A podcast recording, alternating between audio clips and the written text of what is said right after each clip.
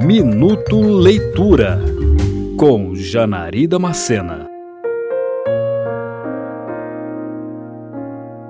Autora de O Conto da Aya, Margaret Atwood presenteia o mundo com um romance distópico que se passa numa república onde os direitos fundamentais foram extintos e as mulheres são as maiores vítimas do novo Estado opressor.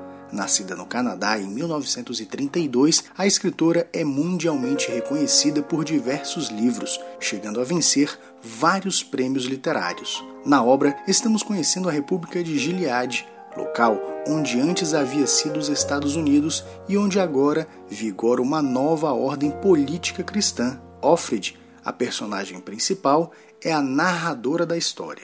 Em relação ao nome, uma curiosa formação.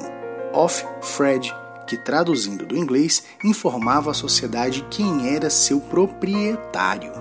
A Aya pertence à classe social das mulheres vermelhas, as quais existem apenas para fins reprodutivos, porque após guerras e acidentes nucleares, a maior parte das mulheres se tornaram inférteis e a população se reduzia aos poucos. Na sociedade, as mulheres estavam separadas por castas, tendo a figura da esposa como as mais distintas e as não mulheres como as mais desprezíveis, tidas como imprestáveis, inférteis e que eram enviadas a trabalhos forçados em colônias.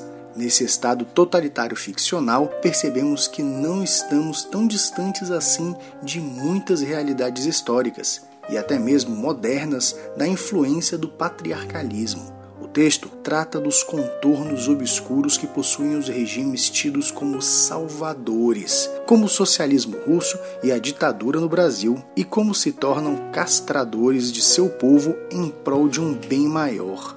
Pode-se dizer que é uma obra essencial, atemporal, aterrorizante e nos revela o que o poder em mãos erradas pode criar.